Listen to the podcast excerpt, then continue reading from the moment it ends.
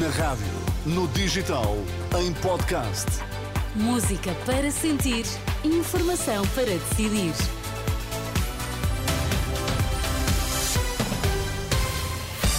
Daqui a pouco começa a edição da noite, mas antes as notícias em destaque. Ir a votos sozinho ou coligado, eis a questão para o CDS, que reúne antigos e atuais dirigentes esta noite na sede do partido que quer voltar ao Parlamento. Está assinado o acordo de valorização de carreira dos funcionários públicos. António Costa espera que seja irreversível. Reunido o Estado-Maior do CDS esta noite no Largo do Caldas, o partido que foi, nas últimas eleições legislativas, afastado do Parlamento, confia num regresso. A questão é se irá a votos sozinho ou coligado, nomeadamente com o PSD. É o assunto que está em cima da mesa, numa reunião liderada por Nuno Melo e a atual direção centrista, e que conta também com nomes sonantes do partido, como Paulo Portas, Manuel Monteiro, Celeste Cardona, entre outros.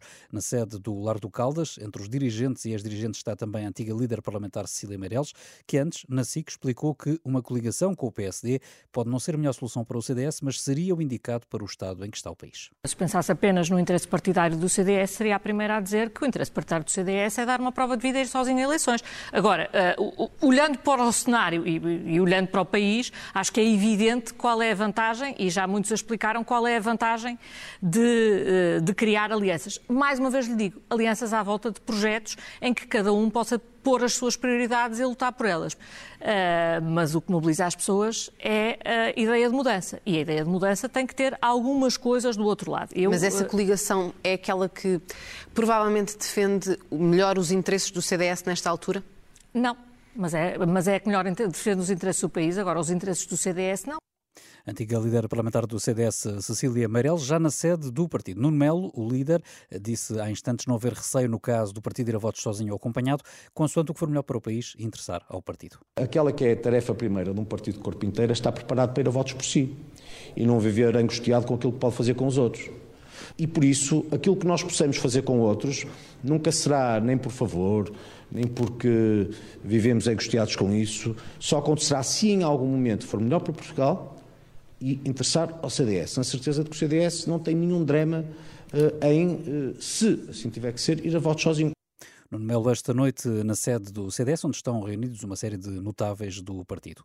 Está assinado o acordo de valorização da carreira dos funcionários públicos entre o Governo e os sindicatos afetos ao GT. Ficou de fora a Frente Comum, ligada à CGTP Intersindical.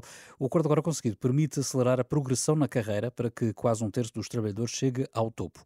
Em causa dos diplomas, o do Sistema de Avaliação e o da Carreira Técnica Superior, para o Primeiro-Ministro, o importante é que as medidas agora decididas não sejam revertidas com a entrada do próximo Governo. É preciso garantir que não há risco de reversão. E é por isso que estes avanços não são contraditórios com termos hoje uma situação de estabilidade e de equilíbrio orçamental. Porque significa que não, for, não são necessários nem cortes, nem estagnação para que esse equilíbrio exista, sem risco de termos de voltar a andar para trás. Do lado dos sindicatos, o presidente da FESAP também reforçou a ideia de que o esforço agora feito tem de prosseguir. Por seu lado, a presidente do STE destacou que a negociação coletiva teve resultados positivos para os funcionários públicos.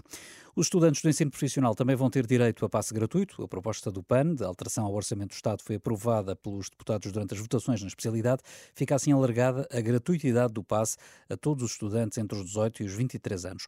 Entretanto, foi também aprovada a atualização dos escalões de IRS. Na prática, a atualização dos limites dos escalões de rendimento coletável assegura que aumentos salariais até 3% não terão um agravamento do imposto no próximo ano. O que vai aumentar mesmo são as tarifas de táxi a partir de janeiro, 4,6%, um valor que surge da convenção de preços assinada esta segunda-feira pelo governo e pelas principais associações representativas do setor do táxi. Ainda assim, o presidente da Antral considera que este aumento é muito curto face às quebras que se têm registado no setor. Ouvido pela Lusa, Florencio Almeida defendeu um aumento de pelo menos 8%, de recordar que o valor das tarifas dos táxis não era atualizado desde junho do ano passado, quando se registrou na altura um aumento de 8,05%. Prisão domiciliária para a diretora do Laboratório Regional de Trás-os-Montes, suspeita de falsificar análises de água para consumo. Foi o que decidiu o Tribunal de Instrução Criminal do Porto.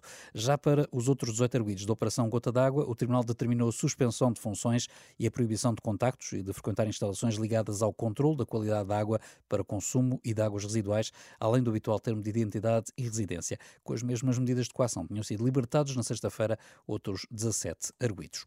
Está concluída mais uma troca de reféns do Hamas por prisioneiros palestinianos. Este é o quarto grupo desde o início do cessar-fogo. Em troca de 11 israelitas e 6 tailandeses, Israel libertou hoje 33 prisioneiros palestinianos, são 30 mulheres e 3 menores. Esta tarde ficou, entretanto, a saber-se que foi prolongado mais dois dias o cessar-fogo, em troca de libertação de mais 20 israelitas raptados pelo Hamas no passado dia 7 de outubro. Até ontem foram libertados 58 dos cerca de 240 reféns. Por seu lado, Israel já libertou 117 prisioneiros palestinianos. No futebol, Sérgio Conceição não se contenta com um simples empate em Barcelona amanhã, naquela que vai ser a quinta jornada da fase de grupos da Liga dos Campeões. Um empate pode ajudar as contas do Futebol Clube do Porto na corrida aos oitavos de final da competição, mas o treinador quer mais, quer mesmo os três pontos. Um bom resultado será a vitória, sem dúvida. É preciso uma grandíssima noite para nós levarmos daqui a vitória, uh, isto sem dúvida nenhuma, roçarmos a perfeição contra uma equipa como esta do Barcelona. Sérgio Conceição quer um jogo perfeito e avisa que os jogadores não podem estar a pensar no resultado do outro jogo do grupo, entre o Shakhtar Donetsk e o Antwerp. Os Dragões defrontam o Barcelona amanhã, a partir das 8 da noite, num jogo com relato em rr.pt. Miguel Oliveira vai estar no Mundial de MotoGP, garantia do presidente da Federação Internacional de Motociclismo. Isto apesar do piloto português ter visto hoje a sua equipa, a RNF Aprilia, impedida de participar no próximo campeonato. Ouvido pela Renascença, Jorge Viegas tranquiliza os fãs do piloto português nestes casos polémicos há sempre duas versões. Há a versão da associação das equipas dizendo que eles devem dinheiro, há, a versão da equipa a dizer que não deve nada e que querem substituí-los. Portanto, vai ter que haver uma conclusão uh, rápida, mas é, é, é, uma questão meramente contratual, não tem nada a ver nem com o material, nem com a Aprilia, nem com, nem com muito menos com o Miguel, como é evidente. Miguel Oliveira vai estar no Mundial de MotoGP em 2024, garantia dada à Renascença por Jorge Viegas, presidente da Federação Internacional de Motociclismo. Apesar dos problemas na RNF Aprilia, há, várias, há vários hum, interessados na compra desta equipa. Já a seguir, a edição da noite.